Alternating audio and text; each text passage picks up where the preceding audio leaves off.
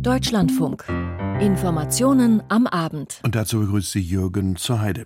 Das Drama ist beendet. Das US-Repräsentantenhaus hat einen neuen Speaker. Allerdings ist das Drama nur vordergründig beendet, denn Kevin McCarthy hat etliche Wackersteine in seinen Rucksack gelegt bekommen. Er ist zum Beispiel erpressbar wie kein einziger seiner Vorgänger. Er kann praktisch jederzeit ohne eigene Mehrheit dastehen.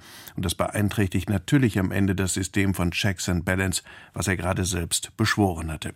Wir werden zu Beginn der Sendung darüber berichten. Dann haben wir unter anderem das folgende. Die CSU in der Klausur, machtlos im Kloster? Fragezeichen. Auf die Panzerdebatte folgt die Panzerdebatte. Und im Iran, das Regime tötet wahllos weiter. Und den Sport haben wir natürlich auch an diesem Samstag.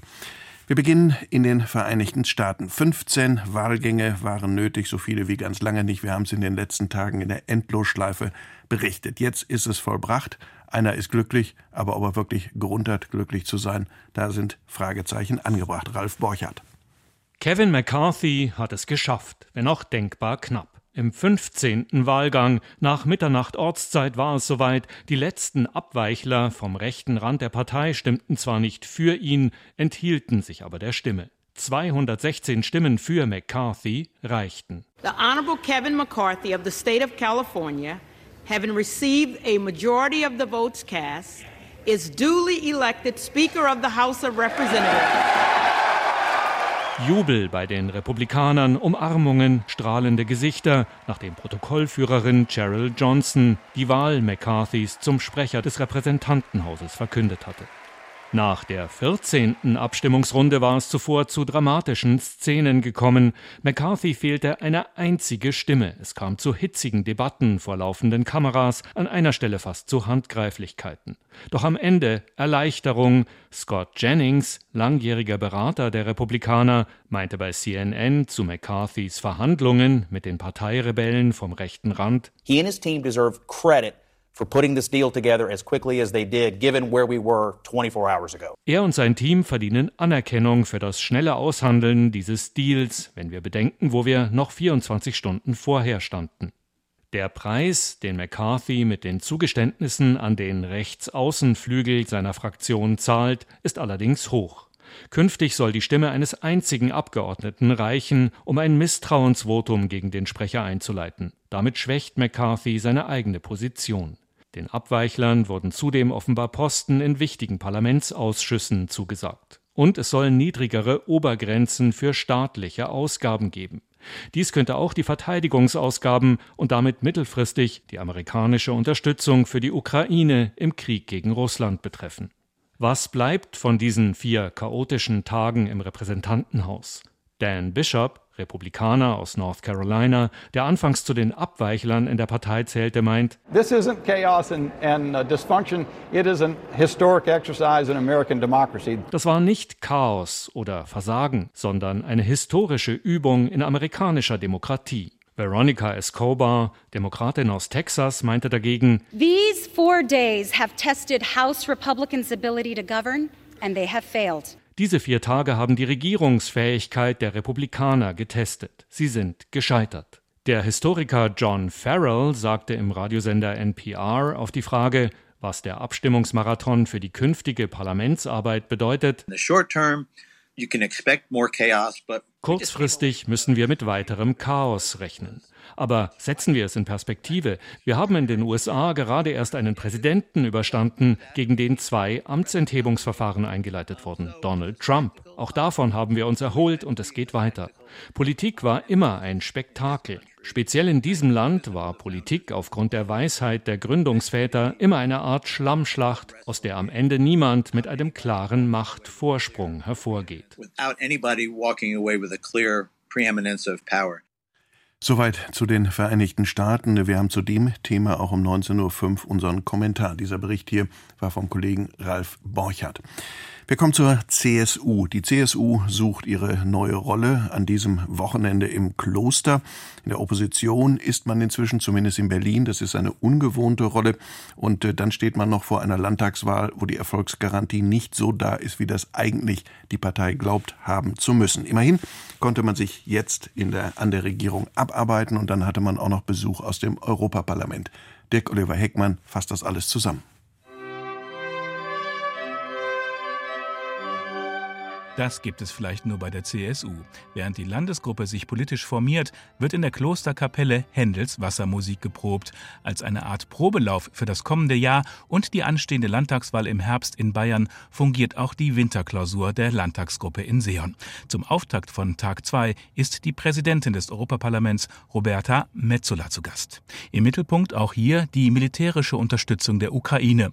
CSU-Chef Markus Söder und Landesgruppenchef Alexander Dobrindt hatten gestern bereits die Lieferung von Leopard-Kampfpanzern gefordert. Unterstützt sie diese Forderung, wird Metzola gefragt, oder würde das die Lage weiter eskalieren lassen? Russland selbst sei es gewesen, das die Situation habe eskalieren lassen und der Krieg sei nicht eher vorbei, bis Russland das ukrainische Territorium verlassen habe. Und das bedeute, keine Lösung sei vom Tisch. Ich möchte nicht, dass nur die USA reagieren. Unsere Stärke und unsere Sicherheit hängt an der Stärke und der Sicherheit unserer Nachbarn. Wenn sie nicht stark sind und sicher, sind wir auch nicht stark und sicher. Also, ich stimme dem zu. Eine schwache Bundesregierung ist eine Achillesferse für Europa. Führungsschwäche ist der Grund, warum Europa insgesamt nicht stark sein kann. Freibeträge bei der Erbschaftssteuer erhöhen, Gas- und Strompreisbremse auf Heizöl und Pellets ausweiten und sofort wirken lassen, Stromsteuer absenken. Angesichts von Inflation und Rezession legt die CSU-Landesgruppe eine ganze Liste von Forderungen auf den Tisch.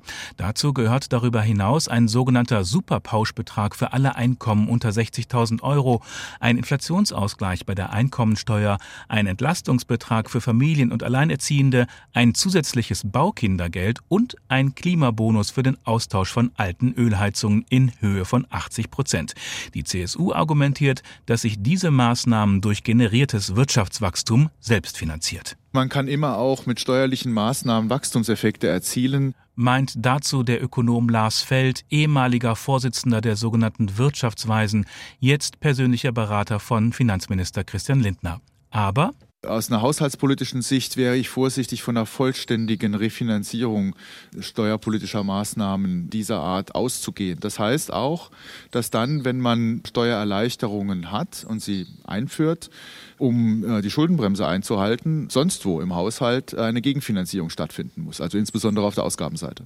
Eine sofortige Umsetzung der Energiepreisbremse erzeuge keine weiteren Kosten, argumentiert hingegen Dobrindt. Und wenn wir kein Wachstum erzeugen in diesem Jahr, dann werden wir auch die Haushalte an anderen Stellen in finanzielle Schwierigkeiten bringen. Das heißt, diese Wachstumsimpulse haben genau den Zweck, auch die Haushalte und die Solidität der Haushalte zu erhalten. Und dazu braucht man entsprechende Anreize.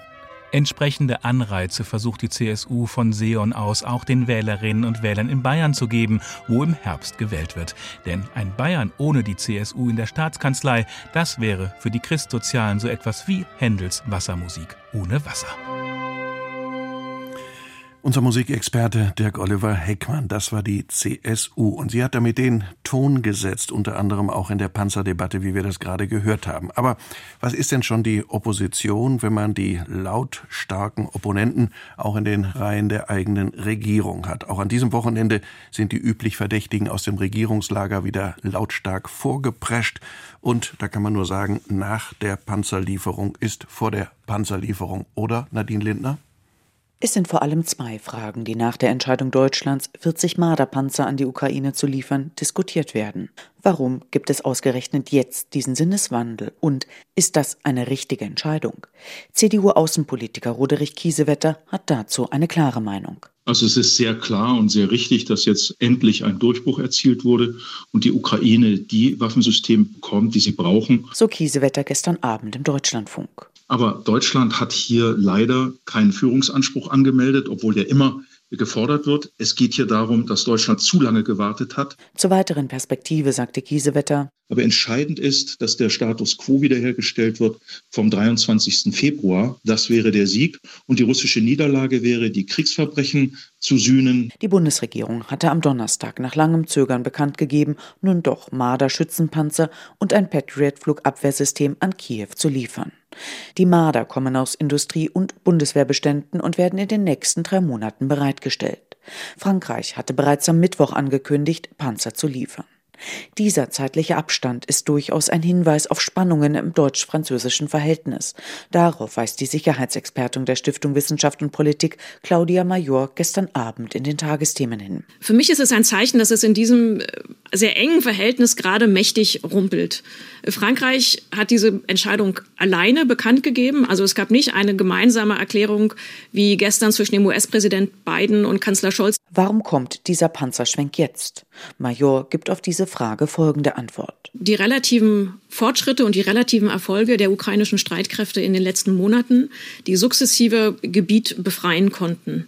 Das Zweite ist ein Anerkennen der absoluten Bedingungslosigkeit und Brutalität und Konzessionslosigkeit des russischen Vorgehens. Russland zerstöre systematisch ukrainische Infrastruktur und lehne ernsthafte Verhandlungen ab. Major weiter. Und das dritte Argument oder die dritte Entwicklung, die ich sehe, ist der zunehmende Druck und die zunehmende Bewegung von Partnern. Aus Finnland kommt eine Initiative, Leopard-Kampfpanzer gemeinsam zu liefern. Die Slowakei hat gesagt, dass sie über die Lieferung von MiG-29 Kampfflugzeugen nachdenkt. Woher kommt der deutsche Sinneswandel? Das wurde auch Robert Habeck, der grüne Wirtschafts- und Klimaminister, im Tagesgespräch mit dem SWR gefragt. Und die Franzosen und die Amerikaner haben, wie wir auch, ihre Prinzipien verändert, quasi der Situation angepasst. Kommen nun als nächstes Kampfpanzer vom Typ Leopard. Diese Forderungen gibt es von Grünen, der FDP und der CDU. Habeck wollte sich nicht festlegen, schloss es aber auch nicht aus. Über Kampfpanzer wird bisher viel gesprochen, aber da gibt es keine Entscheidung. Regierungssprecher Steffen Hebestreit äußerte sich gestern in der Regierungspressekonferenz zurückhaltend auf die Frage, ob es nun weitergehende Waffenlieferungen geben würde. Er sagte, dass er jetzt dazu wenig Neues sagen könnte. Auch die anderen Parteien der Opposition positionieren sich zu den zentralen Fragen. Große Skepsis gibt es dazu bei der AfD. Deutschland drohe mit der Lieferung der Marder Kriegspartei zu werden, so die Warnung von Parteichef Tino Kropalla.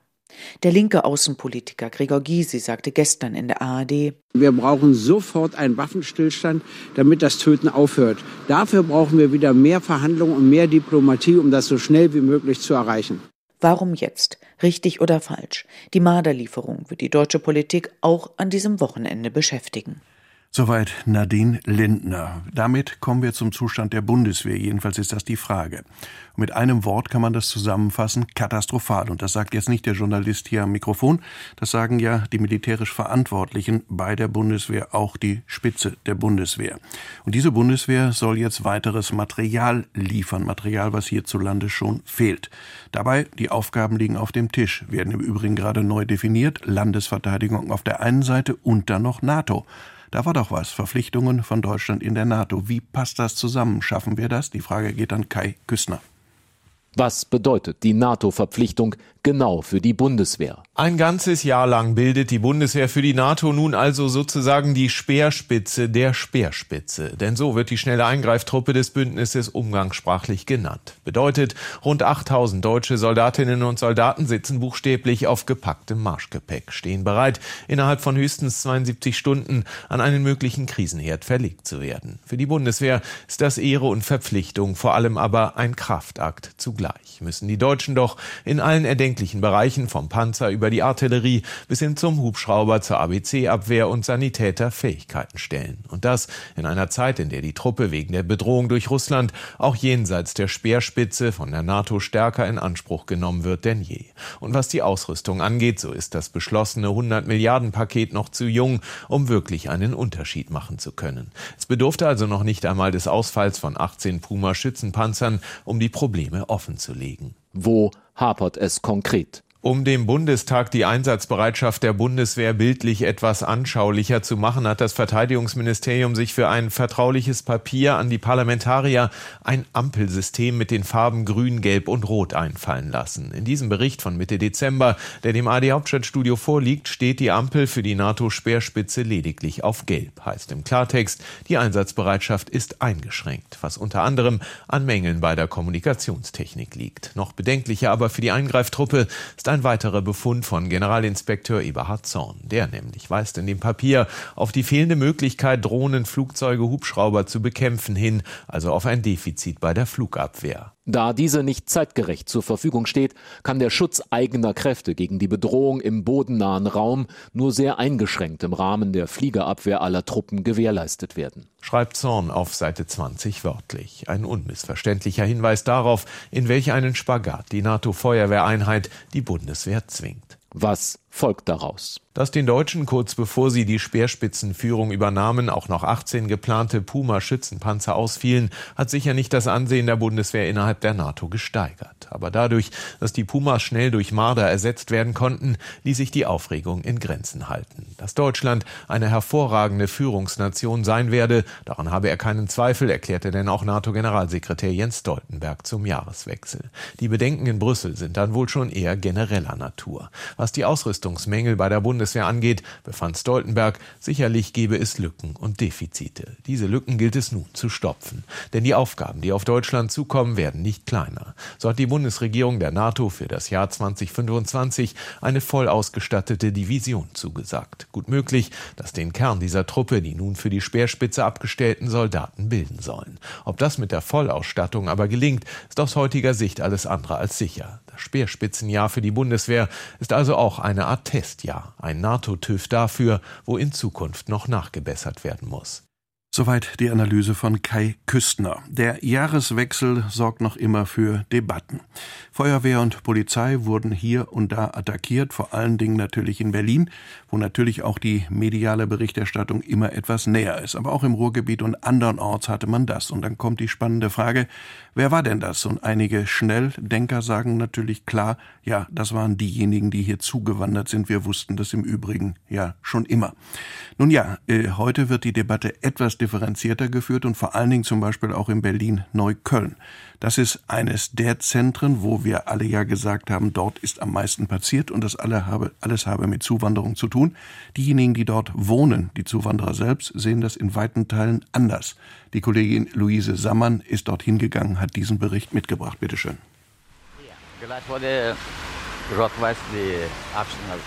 Ein Haufen Asche ist alles, was von dem ausgebrannten Omnibus übrig ist.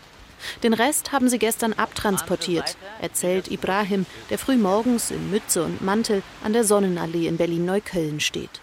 Fassaden und Fenster der Wohnungen über seinem Kopf sind seit der Silvesternacht schwarz verkohlt.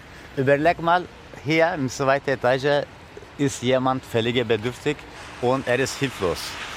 Und das ist, ist egal, im Krieg darf man das nicht machen. Ibrahim schüttelt den Kopf wechselt sichtlich berührt ins Türkische. Als Türke und als Bewohner dieser Siedlung ist das ein beschämendes Ereignis, sagt er. Eine Schande. Was auch immer für Probleme jemand hat, es gibt ihm nicht das Recht, anderen zu schaden. Ibrahim ist unterwegs, um seinen Sohn in die nahegelegene Grundschule zu bringen. Auch andere Eltern bleiben an dem Aschehaufen am Straßenrand stehen. Also es ist echt traurig. Natürlich, die Kinder fragen sich immer, warum, weshalb, warum ist das passiert. Äh, sind auch neugierig zu wissen, aber manchmal fehlen die Wörter, ehrlich gesagt, was man den Kindern sagt. Ich meinte zu meinem Sohn, also er ist fünf, also ich meinte, das waren die, die böse Leute. was kann ich da noch sagen? Verständnis für die Täter hat keine der morgendlichen Passantinnen. Dass politische Gedanken oder gezielter Hass auf die deutsche Staatsgewalt hinter den Aggressionen steckten, glauben sie nicht. Das ist keine Wut, das ist nichts. Das ist einfach nur, die wollen sich unter Freunden beweisen. Wer, wer krasser ist als der andere. Ich bin cool. Ja, ich bin cool. Guck mal, was ich gemacht habe. Wow. Er hat jetzt so richtig seine Coolness bewiesen. So. Gut 8000 Menschen wohnen in den vor 50 Jahren einmal als modern geltenden grauen Betonklötzen der Neuköllner Heideck-Siedlung. Die Arbeitslosigkeit ist hoch, Armut und Perspektivelosigkeit ebenso. Trotzdem berichten fast alle, dass sie gern hier wohnen wo man sich kennt, wo viele die gleichen Probleme teilen und sich so gut es geht gegenseitig helfen. Auf dem vermüllten Sonnencenterplatz im Herzen der Siedlung sitzen am Vormittag ein Dutzend Frauen bei Kaffee und Zigaretten beieinander, manche mit Kopftuch, manche mit Tattoo und Piercing.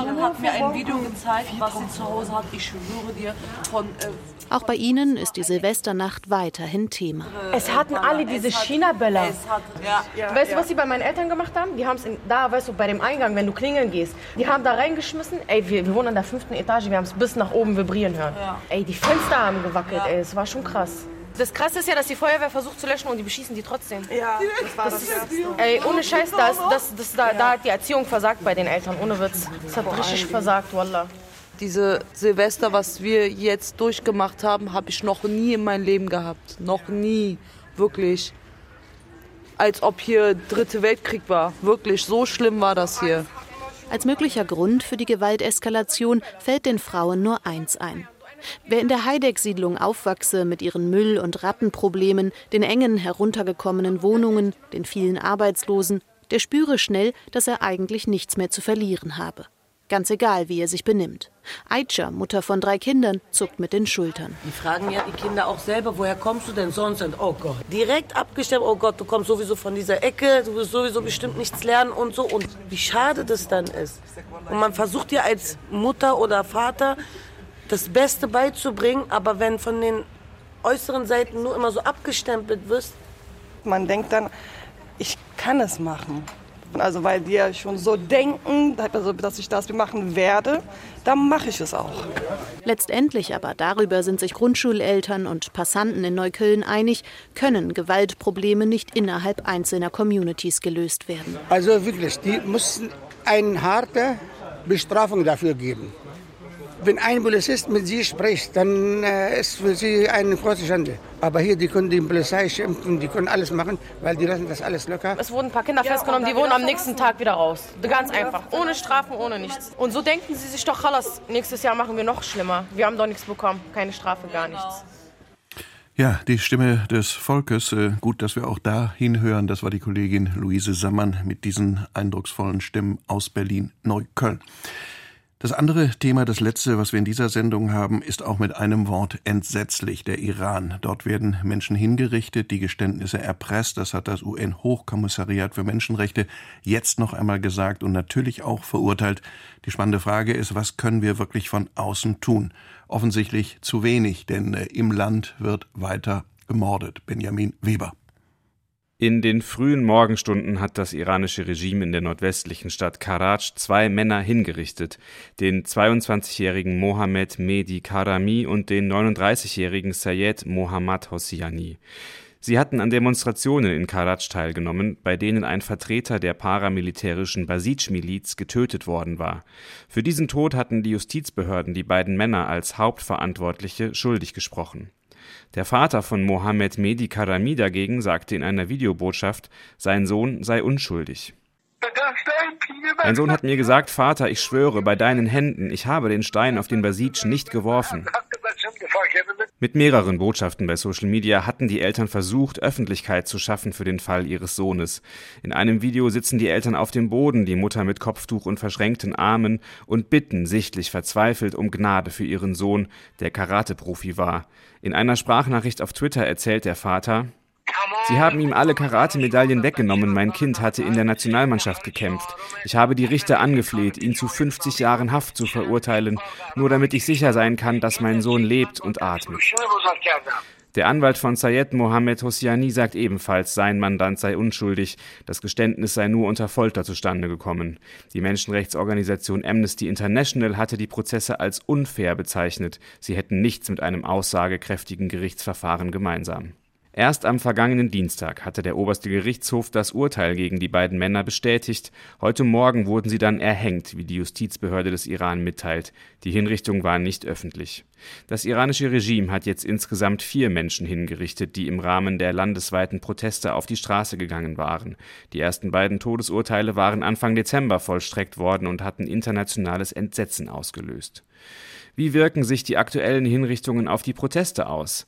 Saman, ein 35-jähriger Ingenieur im Iran, vermutet, dass sie abschreckende Wirkungen haben. Er schreibt dem ARD-Hörfunkstudio ich denke, dass es negative Auswirkungen haben wird auf die Demos und insgesamt nicht mehr als 5000 Menschen morgen auf die Straße gehen werden und dass die Proteste nur sporadisch im ganzen Land stattfinden werden.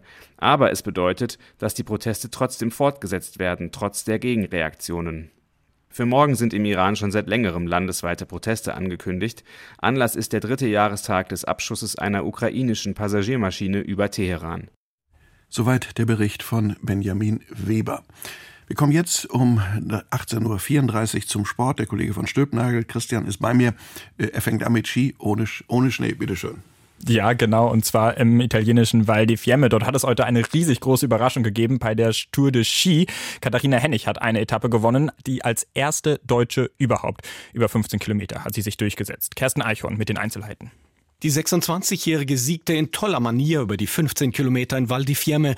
In ihrem Lieblingsrennen über diese Strecke agierte die Oberwiesentalerin taktisch clever, teilte sich die Kräfte nach den vier Sprintrennen vom Freitag bestens ein und attackierte erst in der letzten Abfahrt des anspruchsvollen Kurses. Im Finish verwies Katharina Hennig die Schwedin Frida Karlsson und Kerttu Niskanen aus Finnland auf die Plätze zwei und drei.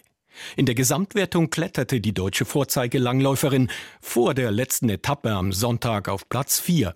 Katharina Hennig durfte also ihren ersten Weltcupsieg feiern. Im Ziel war sie deshalb natürlich überglücklich. Ja, also ich bin einfach glückselig gerade, dass das jetzt heute geklappt hat. Es war sehr hart, aber ich habe mich körperlich echt gut gefühlt und wusste ja, ich habe jetzt schon ein paar Rennen hier gemacht, auf was es am Ende ankommt. Nicht so optimal lief es hingegen für die Biathleten. Die Ausgangsposition vor den Verfolgern heute im slowenischen Pokeljuka waren eigentlich nicht schlecht, aber dann gab es doch zu viele Fehler am Schießstand, berichtet Lars Becker. Benedikt Doll hat seine gute Ausgangsposition für das Verfolgungsrennen nicht nutzen können. Der Sprint vierte schoss gleich beim ersten Liegenschießen zweimal daneben, hatte damit früh alle Chancen auf einen Podestplatz eingebüßt, war aber trotzdem als Elfter bester Deutscher. Johannes Kühn verbesserte sich mit einer herausragenden Aufholjagd vom 44. auf den 12. Platz. Der Sieger einmal mehr Johannes Tinjes Bö. Der alles überstrahlende Norweger feierte mit Riesenvorsprung seinen siebten Saisonsieg im zehnten Einzelrennen. Doppelsieg zuvor auch für Elvira Oeberg. Die Schwedin gewann nach dem Sprint auch die Verfolgung. Denise Herrmann belegte Platz 7. Zwei Schießfehler verhinderten wie schon im Sprint den Sprung aufs Podium. Jubeln durften hingegen die deutschen RotlerInnen im lettischen Sigulda, Diana Eidberger, sogar gleich mehrfach, berichtet Lisa Gerd. Geburtstag, Streckenrekord und Weltcupsieg. Diana Eidberger führte nach dem ersten Lauf und setzte sich am Ende mit einem Vorsprung von 0,094 Sekunden vor der Lettin Elina Vitola durch. Platz 3 ging an Julia Taubitz aus Oberwiesenthal. Anna Bärreiter lag nach dem ersten Lauf noch mit 900 Rückstand auf Platz 2, musste sich aber am Ende mit Platz 4 begnügen. Platz 2 für Deutschland gab es im Doppelsitzer der Herren. Tobias Wendel und Tobias Art mussten sich nur den Lokalmatadoren aus Lettland, Martins Botz und Martins Blume, geschlagen geben. Die Thüringer Toni Eggert und Sascha Benniken wurden Vierte. Im Doppelsitzer der Frauen fuhren Jessica Degenhardt und Cheyenne Rosenthal auf den dritten Platz. Und auch auf den anderen Kufen waren heute deutsche Sportler erfolgreich. Im Bob stand am Ende aber nicht der übliche Verdächtige Francesco Friedrich ganz oben, wie Uli Schäfer berichtet. Der beste Bobpilot der Welt stand zum ersten Mal seit einem Jahr bei einem Weltcup nicht auf dem Podest. Francesco Friedrich kam in Winterberg im Zweierbob nur auf Platz 6. Verletzungsbedingt. Der zweifache Doppel-Olympiasieger hat einen Muskelfaserriss im Oberschenkel. Friedrich wird aber trotz Verletzung auch morgen im Vierer mit dabei sein. Genau wie der Sieger im Zweierbob, Johannes Lochner. Der Bayer feierte mit seinem Anschieber Georg Fleischhauer den zweiten Weltcupsieg im kleinen Schlitten nacheinander. Christoph Hafer belegte in Winterberg Platz 4. Bei den Frauen hatte zuvor Laura Nolte auf ihrer Heimbahn in Winterberg den Weltcup im Monobob gewonnen. Kim Kalicki wurde Dritte und Lisa Buckwitz kam auf Platz 4. Wenig zu jubeln hatten hingegen die deutschen Skispringer in den vergangenen Tagen. Die Vier-Schanzentournee war die schlechteste seit mehr als zehn Jahren. Der DSV-Sportdirektor Horst Hüttel hat dazu im Gespräch mit dem Deutschlandfunk gesagt. Wir sind natürlich in der Summe enttäuscht, weil wir natürlich mit höheren Ansprüchen angereist sind und natürlich unser Anspruch generell auch ist, des deutschen Skisprungs hier zumindest mal ums Podium mitzuspringen, was uns in den letzten sechs, acht Jahren auch immer gelungen ist. Aber leider vor allem eben die beiden Top-Leute mit Geiger und Eisenbichler waren außer Form, sind außer Form. Das ganze Gespräch gleich um 19.10 Uhr in Sport am Samstag und dann auch mehr zum Frauenhandball, der weiter von Vorwürfen des Machtmissbrauchs erschüttert wird. Heute standen aber die Männer in der Halle im WM-Testspiel gegen Island, das sie knapp verloren haben. Daniel Neuhaus.